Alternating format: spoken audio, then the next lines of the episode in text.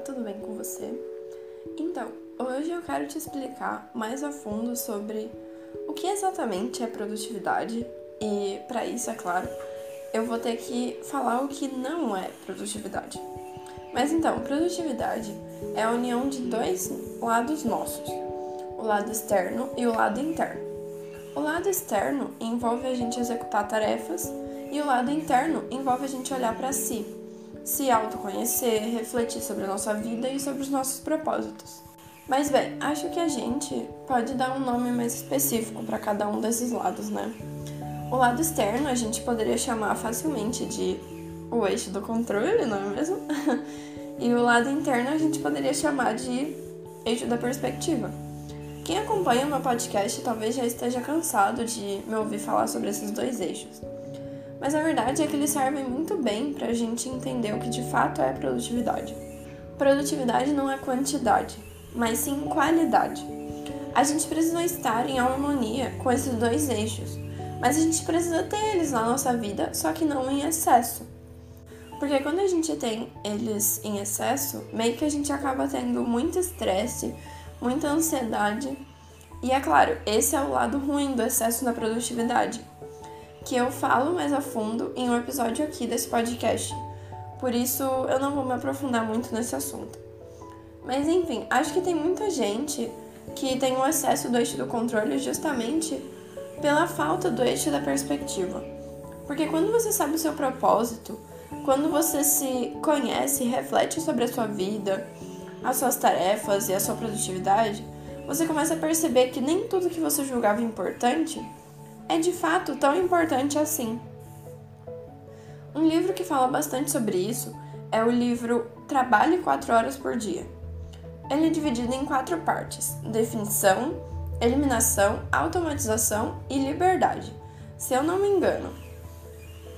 E ele explica como que você pode ter o seu projeto de vida, que é meio que um trabalho em que te permite viver mais, que você pode estar em qualquer lugar do mundo e fazer esse seu trabalho e realmente aproveitar a vida no hoje e no agora, sabe? Não só na sua aposentadoria ou no final da sua vida, sabe? Vale muito a pena ler esse livro. Mas agora eu quero falar mais especificamente sobre a parte de eliminação desse livro. Nessa parte, o autor discute como muitas vezes a gente se ocupa com tarefas sem sentido e que nem precisariam existir ali, sabe? Na nossa produtividade, na nossa rotina. Tarefas como, por exemplo, ficar checando, respondendo os e-mails várias vezes ao dia, ligar para clientes que raramente compram seus produtos ou coisas do tipo, sabe? Ele propõe um exercício interessante para você descobrir o que de fato é importante na sua rotina e na sua produtividade, que é o seguinte: se perguntar: e se eu tivesse duas horas por dia para ser produtivo? O que do meu dia eu iria eliminar? Então, responder essa pergunta vai te ajudar a achar as coisas que você poderia e deveria até eliminar da sua rotina. Pode ser bem desconfortável pensar no que você eliminaria de fato da sua rotina e de fato chegar a uma resposta, porque Assim, você acaba descobrindo que você não precisa fazer tantas coisas assim como você achava que tinha. E que nem tudo na sua rotina é de fato importante mesmo. Ou que você pode reduzir alguma dessas coisas. É desconfortável chegar em uma resposta porque a gente associa muito estar sempre ocupado e cheio de coisas para fazer com, entre aspas, ser importante. Tem um quê de superioridade quando você diz: Estou ocupado o dia todo hoje. Mas será mesmo que ter o dia todo ocupado checando os e-mails e abordando os clientes que nem mesmo vão comprar o seu produto ou qualquer outra tarefa facilmente eliminável é realmente algo digno de orgulho? Muitas vezes a gente quer se ocupar o dia todo, inclusive, porque a gente tem medo de pensar sobre alguma coisa. Eu mesma confesso que já fui esse tipo de pessoa, me ocupando ao máximo para evitar pensar nos meus problemas ou nos meus sentimentos ou qualquer coisa ligada ao meu emocional. Mas quanto mais a gente evita isso, quanto mais a gente se ocupa para evitar isso, pior vai ser. Será que a vida que você tanto quer não depende de você enfrentar isso ou até parar de associar estar ocupado o dia todo com importância? Mas agora eu quero dar algumas dicas mais práticas para quem quer de fato eliminar as coisas desnecessárias da sua vida e ter mais tempo para poder pensar, refletir e até para descansar e se divertir. Ambas as dicas estão no livro Trabalho 4 horas por semana, que eu já citei antes. E a primeira delas é determinar um horário específico para você checar os seus e-mails e redes sociais ou qualquer outro tipo de mensagem. Então, por exemplo, você pode determinar que meio-dia e 4 horas da tarde vão ser os seus horários para checar mensagens, e-mails e redes sociais. E você pode inclusive avisar todos que você só vai responder essas pessoas nesses horários.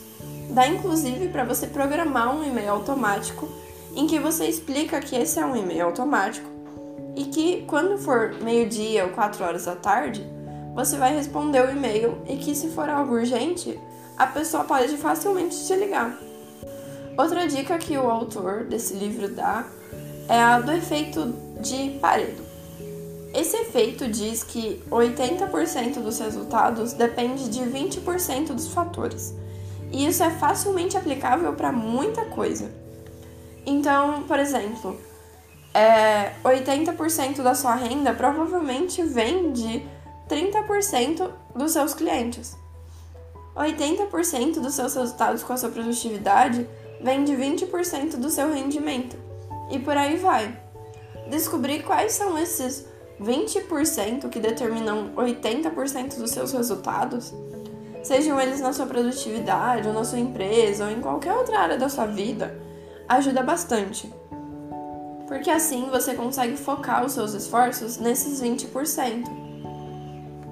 E focar apenas em 20%, quando antes você focava em 100%, já é uma baita eliminação, né?